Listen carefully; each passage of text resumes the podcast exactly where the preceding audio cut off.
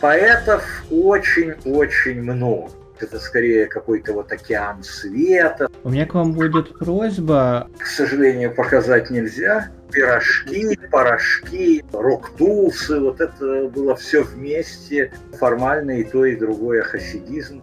Но я не понимаю иврит. Трепета перед изданием, взятым в руки, нет никакого. Безусловно, это так. Рыба – это все же не ихтиолог. Здравствуйте, дорогие друзья! Мы продолжаем постоянную рубрику нашего подкаста Om Talks, в которой я, Валентин Андросов, основатель и главный редактор проекта Обсерватор Мунди, а также ведущий ОМ подкаст, приглашаю в гости людей, которым есть что рассказать миру и которых стоит услышать каждому.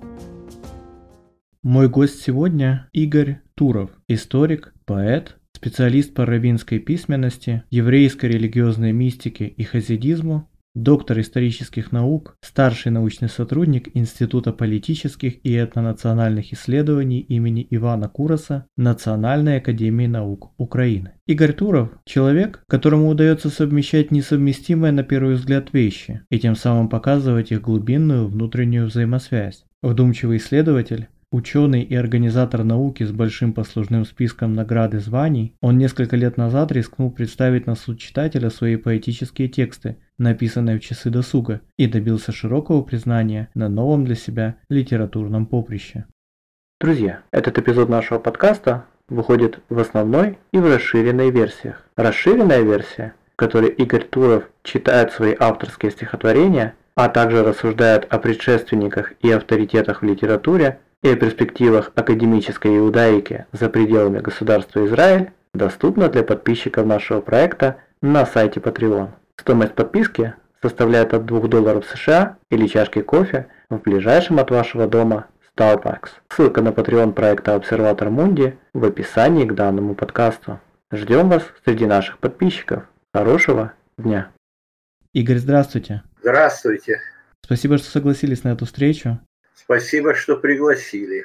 В советское время существовали целые области знания, главным образом гуманитарного и социального, которые считались неудобными для режима и потому либо замалчивались вовсе, как психоанализ, либо допускались в умеренных количествах под контролем ответственных за идеологию органов, как постструктурализм в толковании Тартуско-московской школы. Кажется, иудайка балансировала между двумя этими состояниями, Кажется, иудайка балансировала между этими двумя состояниями, так что время от времени работы на тему еврейской истории и этнографии проходили через советскую цензуру, хотя большая часть исследований все-таки проводилась подпольно, в стороне как от властей, так и от общественности. В результате для постороннего наблюдателя понятие иудаика, Jewish Studies, сегодня зачастую не обладает самостоятельным значением. Как бы вы объяснили, в чем предметы содержания академических занятий иудаикой и чем они отличаются, скажем, от изысканий ученых-раввинов или той информации, которую можно получить из популярных изданий в синагоге, еврейском культурном центре или где-либо еще. Ну, видите ли, иудаика, по сути дела, такая же часть востоковедения, как и китаистика, японистика, арабистика, иронистика. То есть это научные исследования восточной цивилизации, которая, ну, понятное дело, зародилась там более трех тысяч лет назад на территории современного Израиля и которая потом, правда, тысячелетиями существовала в диаспоре, благодаря чему все-таки, хотя в основах своих иудаика это классическая востоковедческая дисциплина, но она стала как бы задевать историю и культуру многих стран и народов, но все же в основе своей это как бы история еврейского народа, история его культуры, его религии, его политической активности и, соответственно, отличие иудаики от равинских текстов, она такая же, как и, скажем, отличие индологии, я не знаю, от э, храмовых ведических текстов. Есть одно дело какое-то представление традиции о себе самой, и другое дело представление об определенной традиции, об определенной культуре у научного сообщества, скажем. Рыба – это все же не ихтиолог. Вот ровно такая и разница. Вы стояли практически у истоков возрождения академической иудаики в постсоветских странах. России, Украине. Расскажите немного об этом раннем этапе. Что запомнилось? Какие идеи или авторы служили источником вдохновения? Это было очень интересное время. Советский период иудаика была абсолютно запрещенной. Конечно, существовало несколько ученых, которые ну как-то почему-то им это разрешали делать, но это было связано со спецпроектами, ну там что-то разрешалось в сфере библиистики, ну знаменитыми стали исследования Амусина в сфере вот кумранских рукописей, но это были вот какие-то особые исключительные случаи, а в целом все-таки в Советском Союзе был принцип об Израиле, об еврейской культуре либо плохо, либо вообще никак.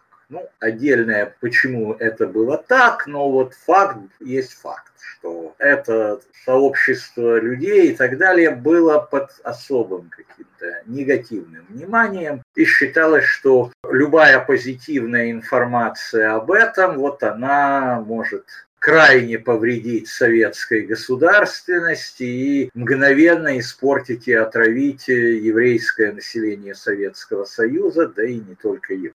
И поэтому вот когда в начале 90-х все запреты пали и появилась возможность э, заниматься этим, ну, это было потрясающее время. Ну, в то время как в других э, сродственных дисциплинах, как мы уже говорили, там то ли в китаистике, японистике, арабистике и так далее, были уже свои иерархии, свои жесткие правила игры. Тут э, огромная масса людей, либо у которых были гуманитарные знания, но совсем в других областях, либо даже их не было, но вот был особый интерес к этой теме и желание заниматься, бросились э, в эту амбразуру, как бы, в эту открывшуюся дверь, и это был какой-то потрясающий дух свободы, творчества, энтузиазма, такой позитивный гибрид нарождающейся академической науки, может, какого-то литературного клуба, рок-тусы, вот это было все вместе. Это было изумительно и потрясающе, хотя тогда мы были очень наивны, и многое из того, что тогда казалось таким простым, теперь уже кажется каким-то совершенно недостижимым. Мы в многом, конечно, заблуждались все без исключения. Вот заблуждались студенты, заблуждались преподаватели. У всех было достаточно мифическое представление о предмете. Но этот дух свободы и творчества – это что-то неописуемое, незабвенное. И сейчас, когда более-менее наведен порядок, установлена иерархия, и теперь ну, более-менее мы действительно имеем дело с нормальной академической наукой, все уже, конечно, не так живо и весело, это точно. Ну, на тот момент в наших рядах были и люди, которые вообще только начинали свою деятельность как гуманитарные ученые. Ну, я, например, по первому образованию был там, инженером-технологом сахаристых веществ. И это был не только вход в иудаику, но и вообще вход в гуманитарную науку только. Были опытные гуманитарии, ну, например, как профессор Аркадий Кавельман, который был есть глубочайшим знатоком Египта эллинских времен, классической вот греческой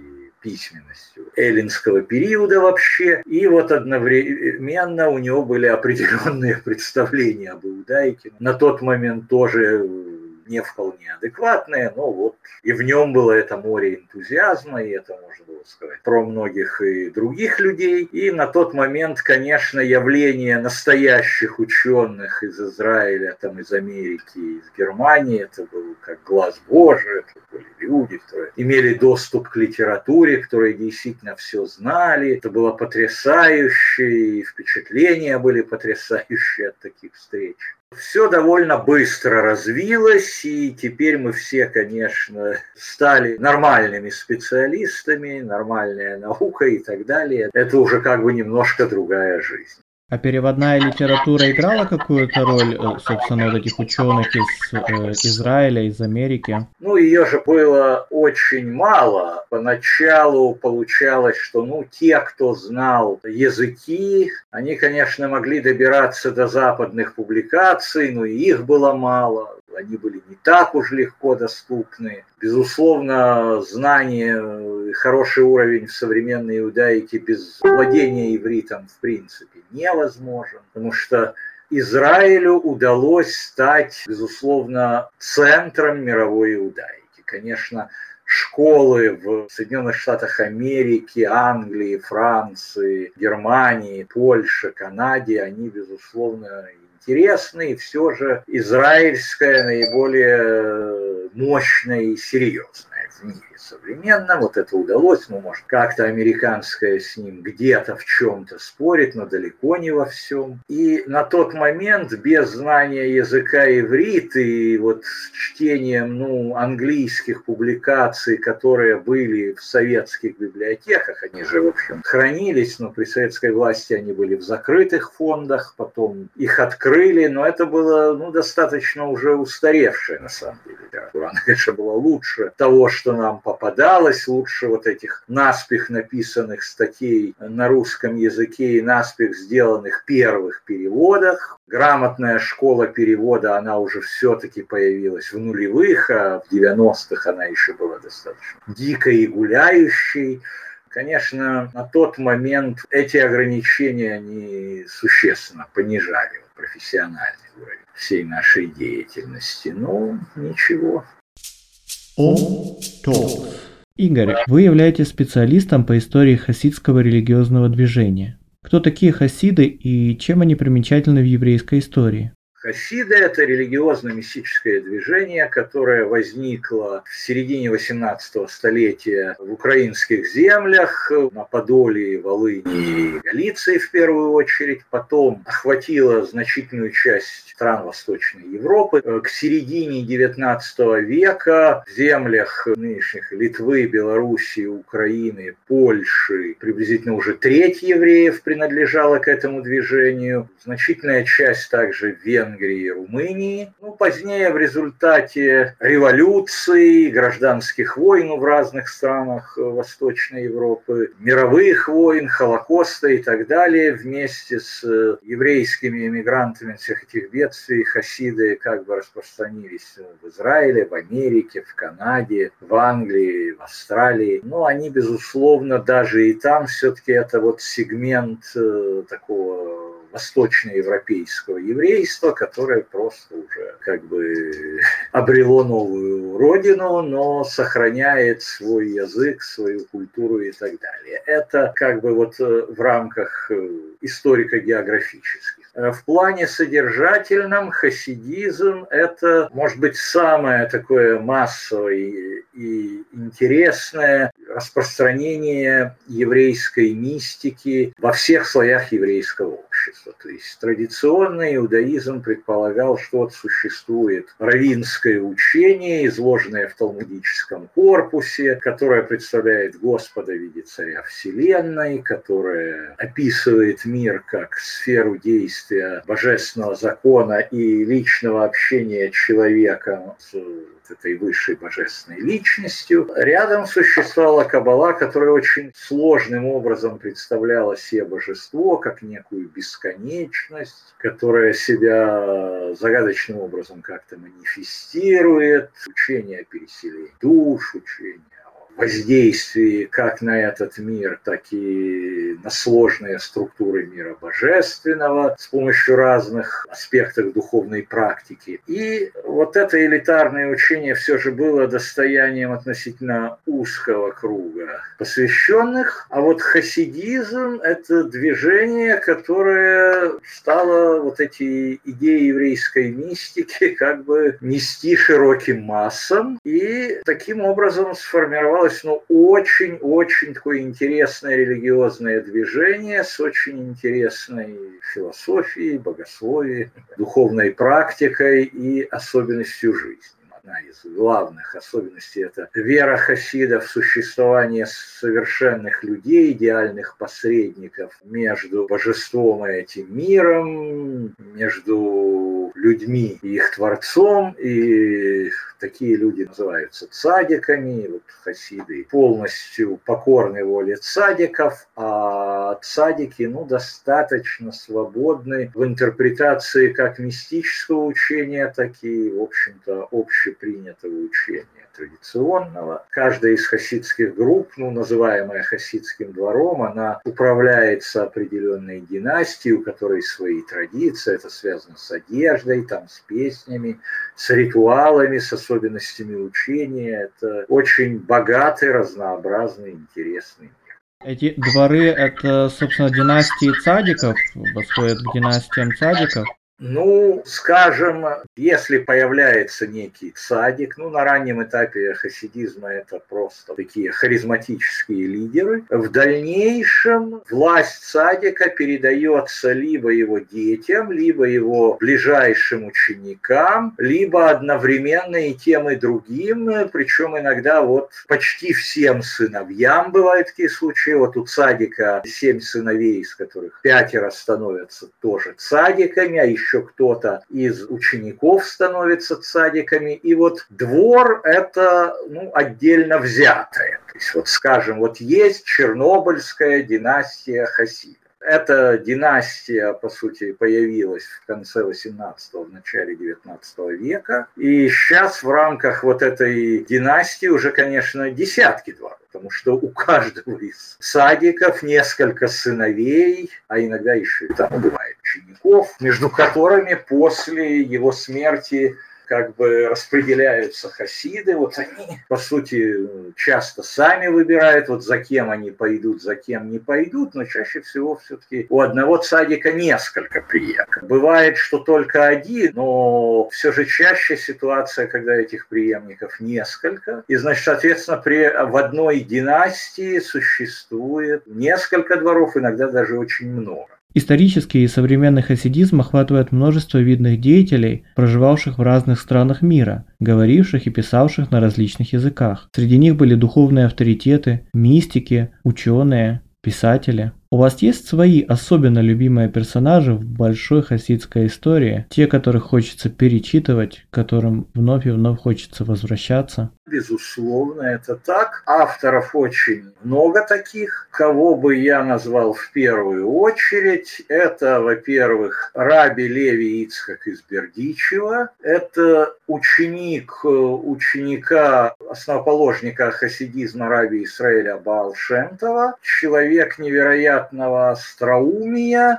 который весьма причудливым образом как-то сочетает э, равинское традиционное учение и еврейскую мистику. Он, безусловно, ну, во многом следует своим учителям, но всегда трудно сказать, вот эта мысль его или эта мысль учителей, но просто интересно так поданная, но тем не менее у него это очень интересно и ярко сочетается, и у него довольно парадоксально сосуществует представление о Боге как о личности, с которой ты общаешься, и представление о Боге как о некой сложной, загадочной структуре, совершенно не антропоморфной, совершенно не описуемой простыми земными реалиями, то есть это скорее какой-то вот океан света, с которым ты как-то взаимодействуешь и так далее. И вот ему очень ярко и интересно удается это сочетать. Это,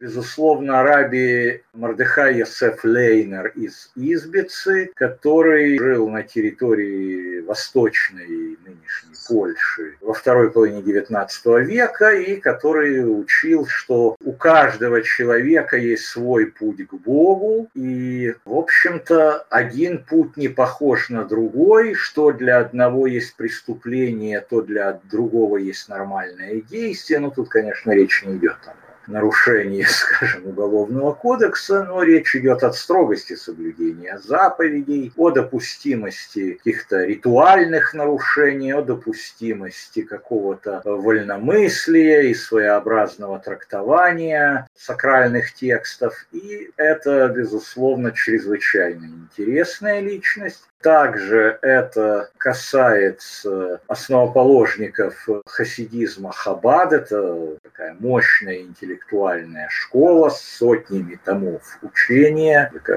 глубокая религиозная философия, гибрид средневекового учения Аристотеля, Кабалы и каких-то интеллектуальных построений, ориентированных на нашу современную реальность очень интересная. Безусловно, вот Раби Нахман из Братслава, собственно, он в Украине всем известен, именно к нему происходит такое вот массовое паломничество в Умань каждый год. И, в общем-то, человек, проповедующий парадоксальную вещь о том, что, с одной стороны, Бог себя реализовал в этом мире в виде своего как бы отсутствия, поэтому аргументы, что Бога нет, оказываются истинными, а с другой стороны, в своем присутствии, но достигаемом не интеллектуально, а чувственно это очень разные миры, разные стратегии. Вот, скажем, хасидизм Хаббат, который утверждает, что Бог постигается разум, и единство с ним устанавливается через разум, это богочеловеческое. Сосуществование происходит в первую очередь именно в интеллектуальной сфере, и Раби Нахман с его жесткой критикой принципиальной возможности единения с Богом разумом и сосуществования с Богом в первую очередь сфере веры, чувства. Тем не менее, ну, формально и то, и другое хасидизм, хотя это очень разные миры по своему теологическому, по своему философскому содержанию, по образу жизни, безусловно. Ом Talks.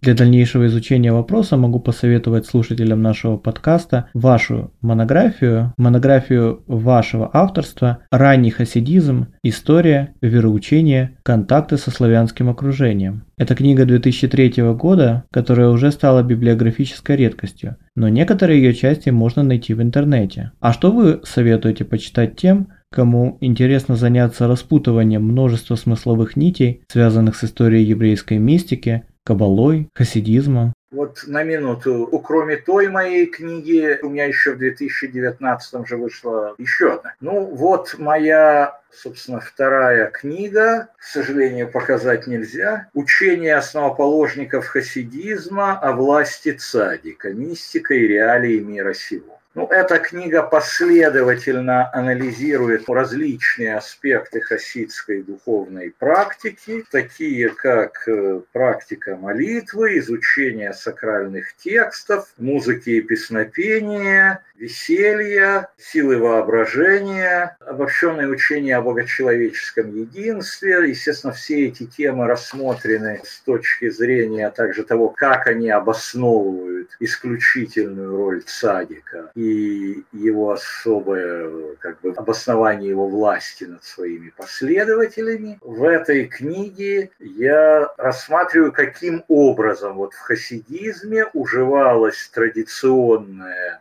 учение иудаизма, основанное на Талмуде, на Библии, на вот этом классическом равинском корпусе и на многочисленных текстах еврейской мистики. То есть там мы чаще всего имеем дело с очень разным взглядом на мир и жизнь. И вот каким образом эти две вещи сожительствовали хасидизме, ну, эта тема вообще интересна для любого исследования любой религии. Как христианстве там сожительствует обыкновенный там верующий, неким образом общающийся с Богом через традиционные ритуалы и таинства, и как живет та христианская мистика, которая описывает возможность полного единения с Создателем, полного обожения и так далее, вхождение в какой-то совершенно иной мир. Но в иудаизме, как религии восточной, ну а в любой восточной религии, этот сегмент более развит, более важен. Уживание этих двух разных представлений, оно более актуально, и вот оно было особенно актуально для хасидизма, где так или иначе простые верующие познакомились миром мистических тайн.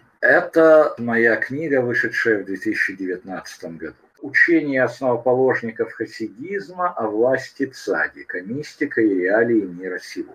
Ну, это, это я пока просто вот добавил, но я, безусловно, там не ставлю себя превыше всех отнюдь. Это, безусловно, зависит от того, сколькими языками владеет человек. На иврите гигантская литература, на английском существенно меньше, но тоже достаточно обширная. Если, скажем, брать русский язык, тут она пока еще достаточно бедная. И тут э, что вот можно сказать? Существует книга «Основные течения еврейской мистики» Гершема Шолема. Это книга, которая такую подробную историю еврейской мистики, от ее как бы зарождения до, собственно, хасидизма. Последняя глава посвящена хасидизму. Работа Работа замечательная, богатая и многоплановая, но она соответствует воззрениям науки середины 20-го столетия. Вот надо отметить, Гершом Шолем был, по сути дела, основоположником научного кабаловедения, скажем так, и он э, написал более 500 работ, касающихся ну, всех можно сказать, направлений еврейской мистики. Ну, вот есть основоположник, который пишет сотни работ обо всем, а потом появляются школы, которые каждая уже копается в каком-то своем маленьком сегменте, в каком-то периоде и в каком-то регионе отдельно взятом, и они уже существенным образом как бы изменяют взгляды некоторое обобщение более уже поздних, более современных теорий относительно еврейской мистики вообще и хасидизма в частности приводится в монографии профессора Моисея Иделя «Кабала. Новая перспектива». Эта книга изначально была написана по-английски, потом переведена на иврит, и вот сейчас уже и на русский язык переведена. Есть еще несколько переведенных э, работ Шолима на русский язык, ну и есть вот э, ряд работ, собственно, исследователей еврейской мистики кабалы, которые э, существуют в русскоязычном пространстве, но их очень немного, и вот тут, наверное, я являюсь действительно одним из крупнейших. Ну вот есть работы Константина Бурмистрова, серьезные, посвященные рецепции еврейской мистики христианскими учеными, работы Марии Каспиной, посвященные исследованию еврейской традиции, в том числе такой вот народной мистики, ну вот мои работы о хасидизме, если брать русскоязычное пространство, то тут это пока почти что все. Ну, вот исследование Екатерины Малаховой о влиянии как бы современной философии на основоположников хасидизма, вот, диссертации в каких-то там последующих статьях. Но эта сфера очень мала. Вот в англоязычном и еще более в ивритоязычном, конечно, есть очень много чего. И тут можно было бы назвать множество имен, но я бы вот хотел особенно подчеркнуть подчеркнуть профессора Егуду Либас. Для тех, кто владеет ивритом, особенно удобно, он на своей страничке выложил все свои статьи что их можно вот спокойно брать и читать. Егуда Либас, там, его страничка в Иерусалимском университете, которая, и там вот статьи выложены в свободном доступе. Это, безусловно, человек невероятно яркий, интересный. Безусловно, там стоило бы вот отметить работы Ранит Мирос, Эммануэля Эткиса. Ну и вот сейчас, например, очень такая подробная на английском языке монография о хасидизме Давида Биаля, страница так на 900, история и учение раннего хасидизма. Исключительно интересными являются работы современной израильской исследовательницы Ципи Койфман. Тоже некоторые из них выложены в свободном доступе. У нее больше на иврите, по-моему, на английском очень мало что. Ну, это я, безусловно, никого не хочу обидеть. Я далеко не перечислил всех. Я перечислил вещи, которые я бы как бы советовал для начала, а далее обращайтесь ко мне, дам вам биографии на сотни позиций. Друзья, если вам нравится наш подкаст и проект Обсерватор Мунди, присоединяйтесь к нам в социальных сетях Facebook и Instagram, на одноименных каналах в Telegram и YouTube. Мы стараемся делать наши материалы качественными и интересными для вас, а это требует немалого вложения времени, сил и средств. Вы можете поддержать нашу работу ежемесячными пожертвованиями на сайте Patreon, либо прямым переводом удобной для вас денежной суммы на банковскую карту. Вся необходимая информация в описании к данному подкасту. Хорошего вам дня! Несколько лет назад вы дебютировали в новой для себя роли, начали писать стихи и выкладывать их в сеть, приняли участие в поэтических фестивалях и марафонах, даже опубликовали сборник стихов под названием «Душевный серпентарий». Чем для вас является поэзия сегодня и как пришло решение отправиться с собственными поэтическими текстами к читающей публике? Знаете, поэзией как читатель и слушатель я увлекался всю жизнь. Почему именно вот вдруг в 2018 году я начал ее писать сам, это даже для меня и загадка. Ну, события развивались приблизительно так я начал публиковать свои стихи на страничке в Фейсбуке. Неожиданно получил как бы лайки и поддержку от весьма любимых и уважаемых поэтов, чего я уж вовсе не ожидал. А потом, собственно, эти люди на поэтических вечерах, куда я приходил просто как слушатель, стали приглашать меня тоже выйти и выступить. Зал поддержал, и вот я постепенно вошел в это дело и до сих пор пока остаюсь при великом энтузиазме и продолжаю писать. Еще несколько подборок моих стихов было опубликовано в журналах и сборниках разных, и, по сути дела, вот у меня готовится пару новых сборников – если бы не пандемия, если бы не вот проблемы с презентацией, уже, наверное, был бы и второй сборник издан. Думаю, в ближайшее время этот вопрос как-то решится. Рабочее название «Небритый ветер внезапности», но, может быть, оно еще будет изменено ну, собственно, как и душевный серпентарий, я просто взял одну из строк э, своего стихотворения и использовал ее для названия. Тут я думал вот о такой строке, но я еще думаю посоветоваться с разными людьми, может даже и с вами в том числе, если не будете возражать, и в конце концов выбрать новое название тоже нескольких возможных вариантов. В ваших стихах не часто встречаются привычные для поэзии на русском или украинском языках атрибуты силаботонического стихосложения – рифма, ритм, размер. Кто из предшественников поэтов оказал решающее воздействие на ваш собственный, такой необычный при первом знакомстве поэтический голос? Ну, я бы хотел уточнить, что ритм и размер у меня соблюдается четко. У меня действительно, по крайней мере, в ранних стихотворениях. Ну, с одной стороны, я пишу всего три года, с другой стороны, ну, у меня уже есть около 800 текстов, которые я или опубликовал, или собираюсь публиковать, поэтому уже можно говорить о раннем и более позднем. На раннем этапе в сборнике «Душевный серпентарий» действительно рифмованных текстов практически нет но ритм и размер как раз более-менее четко соблюдается. Я, может, там от стиха к стиху меняю этот рисунок, но соблюдается. В более поздних рифмы стало как раз больше, ну, она все равно не господствует. Я должен сказать, что на меня в этом плане повлияло, ну, знакомство с современной поэзией. Вот я читал англоязычную поэзию, я читал ивритоязычную поэзию, немного польскоязычную поэзию. И там уже практически рифмованное стихотворение отсутствует.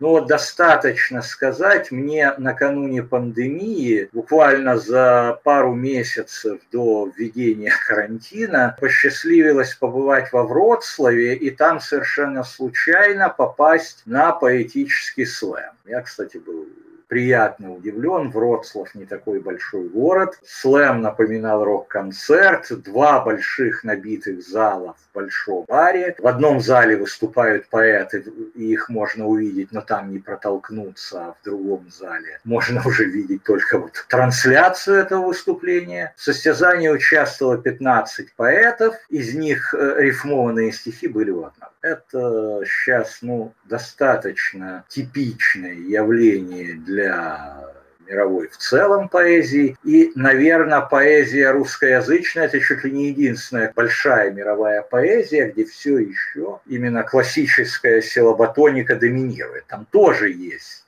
много разных вариантов нерифмованного стиха, очень интересных, но все-таки там еще пока соблюдается вот этот принцип, что вот то первостепенно, это второстепенно, а, скажем, в европейской, американской, там, израильской поэзии картина совершенно обратная, там уже рифмованная поэзия где-то ушла на периферию. Отметим, что вообще рифмованная поэзия это все же, невзирая на то, что и у римлян и греков встречалась рифмованная поэзия, в Византии встречалась рифмованная поэзия, все же в древнем мире и в раннем средневековье по всему миру господствовала не рифмованная поэзия, но и опять же вот и все же господство поэзии именно рифмованной связано с, в первую очередь, арабским халифатом. Вот арабы писали рифмованную поэзию, и как-то от них эта мода пошла и в Европу тоже. И, видимо, эта эпоха уже закончилась. В современном мире это уже совсем не так. Вот из приблизительно 800 моих текстов 750 на русском языке и 50 где-то на украинском, но небольшая подборка моих именно украинских стихов уже тоже вот была опубликована в этом году в журнале «Холодный яр». Но надо отметить, что вот в украинской поэзии, э, если брать молодежь э, от 35 лет и ниже, там уже тоже доминирует нерифмовая поэзия. Рифмованная поэзия доминирует только в более как бы старших поколениях, а в более молодых она уже, ну, в лучшем случае это там 30-40 процентов, процентов 60-70. Уже поэзия не рифмованная. И, по крайней мере, ведущие украинские поэты Киева, которых я знаю, у них уже чаще всего поэзия не рифмованная на меня повлияло очень-очень много разных поэтов, как классических и современных, ну, как некий вызов, может быть, там по содержанию, но непосредственно по стилю как-то нет. Стиль у меня появился вот как бы свой, который вовсе не происходил от поэтов, которые на меня непосредственно как бы влияли. То есть, может быть, мне покажут прямое сродство с кем-то еще, и я даже буду только этому рад. Например, вот я много читал Одена, там, не знаю, Бродского, Сен-Жумперса, Заболоцкого, Тудейне. С большим восторгом слушал поэтов современных, и хожу на все поэтические вечера, и тут, но стилистика у меня совсем не такая, как у этих вот моих любимых поэтов, это точно. Если есть что-то вот очень похожее и близкое, то во всяком случае я начинаю узнавать об этом только сейчас. Я не знал об этом, когда начинал писать. О, Вы упомянули, что пишете стихотворения на русском и украинском языках. Набоков, который тоже был двуязычным автором, русско-английским, говорил, что вместо слов он мыслит образами. А как стихи приходят к вам, как они рождаются у вас? И есть ли какая-то заданность, что вот это стихотворение будет на русском, это на украинском, это будет с таким образным рядом, это с другим и так далее? Чаще всего это выглядит так. Вот мне вдруг является некая фраза, которая подсказывает свое продолжение, свое развитие, и таким образом появляется некий черновой вариант. Это процесс достаточно спонтанный. А потом уже, естественно, его редактирование вот этого черновика и переработка. Причем в результате переработки бывает очень радикальные, неузнаваемые изменения. Вот в процессе переработки может появиться какая-то новая мысль относительно этого, и все будет совершенно переделано. И, к слову сказать, это касается и языка. Вот может появиться какой-то украинский черновик, начинаешь над ним работать, о нет, по-русски вот это совершенно классно сейчас будет, или же наоборот. Ну, конечно, это вещи несопоставимые, но все-таки уже там, да, и по-украински уже некий маленький сборник отдельный я мог бы сделать, если бы были скажем, на это средства. Безусловно, главное – это вот какое-то даже для меня загадочное явление первичного варианта, но, конечно, на суд читателей, слушателей выносится основательно переработанная версия. А вы как-то различаете поэзию, которая существует на экране, э, в интернете, и звучащую поэзию? Это разные явления? Я бы скорее сказал, что я различаю поэзию, воспринимаемую на слух, и поэзию, читаемую глазами. Э, то есть не то, чтобы я их так страшно различаю, но э, тем не менее довольно значительное количество текстов, которые на звук великолепно при прочтении глазами, ну, достаточно обыденно, ну и наоборот, которое при прочтении глазами очень мощно, но при слышании бывает, ну, не очень впечатляющее. Тут как бы большие сферы не пересечения. Но я скажу, что поэзию, опубликованную как бы в интернете, и поэзию, опубликованную в виде книги, я уже практически не различаю. Может быть и приятно подержать в руках книгу, но в конечном счете уже невозможно держать дома то количество книг, которые бы тебе хотелось прочитать или хотя бы просмотреть. И вот этот изобилие интернета – это очень-очень хорошо. Можно много как бы книг, сборников и просто текстов там прочитать или выкачать и так далее. Для меня лично вот уже какого-то трепета перед изданием, взятым в руки, нет какого. Ом Толкс. Красота спасет мир. Красота стиха, красота мистического восприятия мира. Ну, как вам сказать, я считаю, что красота и берем шире удовольствие, это, собственно, и есть основное содержание нашей жизни. То есть она не когда-то там в будущем спасет, она постоянно дарует нам жизнь. Вот сама по себе жизнь – это тяга к чему-то, от чего мы получаем удовольствие. И уж так устроен человек, что значительная часть его удовольствия связана с разного рода текстами, как, скажем, вербальными, так и визуальными, поскольку основа человеческого мышления – это операции с символами.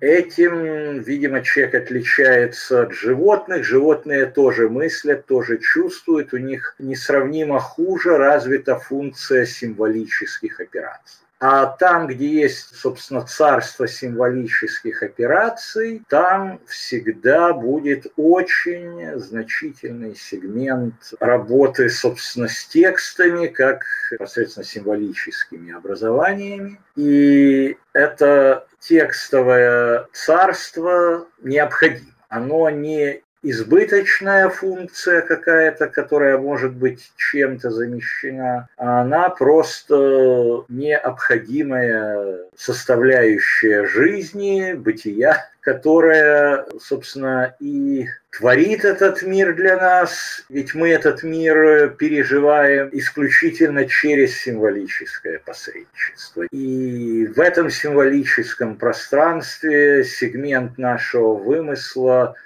всегда был, есть и будет, и он, собственно, и делает этот мир для нас. Он его как спасает, так и губит.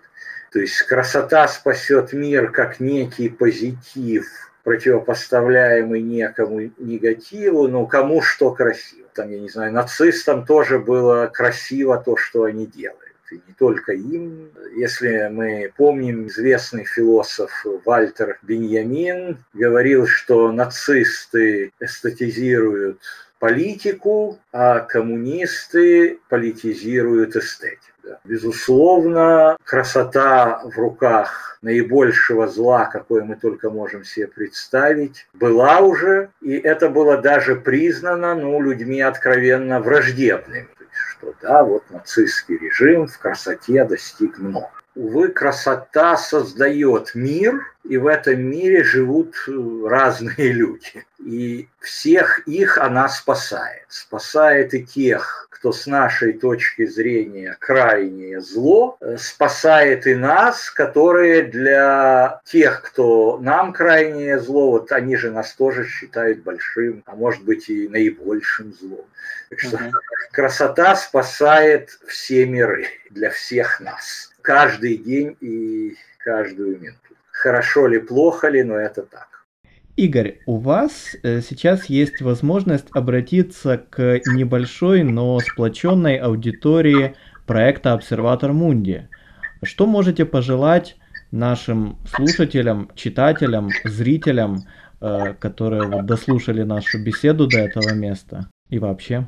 Ну, тех, кто дослушал до конца, я в первую очередь хочу поблагодарить за терпение. А во-вторых, ну, я хочу пожелать следующего. Конечно, бывают в жизни какие-то очень трагические события, которые заставляют забыть обо всем, э, но, по счастью, и не часто, и не совсем всяком случае, не сразу. К сожалению, в современной э, как бы культуре, в современной философии образовались э, два четких тренда. Один это культ жизни, и второй это культ смерти. Культ смерти не только мода на самоубийство и так далее, но вообще это привязанность ко всему, что убивает в нас желание жить и дарует нам смысл жить. Конечно, многие-многие годы в людях э, поддерживать жизнь может э, эта крайняя погруженность в трагичность всего происходящего вокруг. Она на самом деле тоже поддерживает жизнь, как это не парадоксально, но это факт. Но все же я бы советовал не упускать каждую возможность насладиться жизнью, насладиться своим бытием, более сосредотачиваться на счастье, чем на горе, более на удовольствие, чем на страдание. Именно это то единственное, что нам дано хорошего. Вот наслаждаться жизнью и наслаждаться бытием – это несколько разные вещи. Тем не менее, каждое мгновение, когда такая возможность есть. Увы, там, со всеми нами случаются события, которые у нас это отбирают на какое-то время или, к сожалению, навсегда. Но одно дело, когда только эти события у нас это отбирают, другое дело, когда этих событий нет, а человек все же сконцентрирован на умирании и страдании, что, на мой взгляд, не есть правильно. К слову сказать, вот эта повернутость к радости от бытия, это может быть одна из основ философии хасидизма во всем своем комплексе каких-то ритуальных и богословских представлений. Это учение, конечно, не всегда приемлемо для современного человека далеко, но вот один из главных месседжей, один из главных прорывов – это все же отказ от плача во имя смеха, от страдания во имя большего удовольствия от жизни. Вот это, пожалуй, я считаю, важное философское завоевание, которое стоит призвать к нему, по крайней мере, э, всех людей, потому что, увы, часто вот окружающий нас мир устроен так, что он нас толкает к обратно. На уровне семьи, на уровне ближайшего трудового коллектива, государства и так далее происходят некие вещи, которые стремятся отучить нас наслаждаться жизнью. А наше индивидуальное задание, насколько хватит сил, все-таки сопротивляться этим трендам все равно в какой-то степени они нас уломают, так что говорить про стопроцентный там, это никому не удастся, но сколько удастся, столько молодцы. Благодарю вас, Игорь, за интересный и насыщенный разговор. Желаю вам успехов во всех начинаниях, новых радостных открытий и проникновения в ранее неизведанные сферы человеческого бытия. Благодарю вас за эту беседу, за возможность обратиться вашим друзьям и слушателям. Большое спасибо.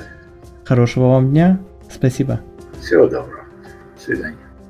Друзья, напоминаем вам, что этот эпизод нашего подкаста выходит в основной и в расширенной версиях. Расширенная версия в которой Игорь Туров читает свои авторские стихотворения, а также рассуждает о предшественниках и авторитетах в литературе и о перспективах академической иудаики за пределами государства Израиль, доступна для подписчиков нашего проекта на сайте Patreon. Стоимость подписки составляет от 2 долларов США или чашки кофе в ближайшем от вашего дома Starbucks. Ссылка на Patreon проекта Обсерватор Мунди в описании к данному подкасту. Ждем вас среди наших подписчиков. Хорошего дня!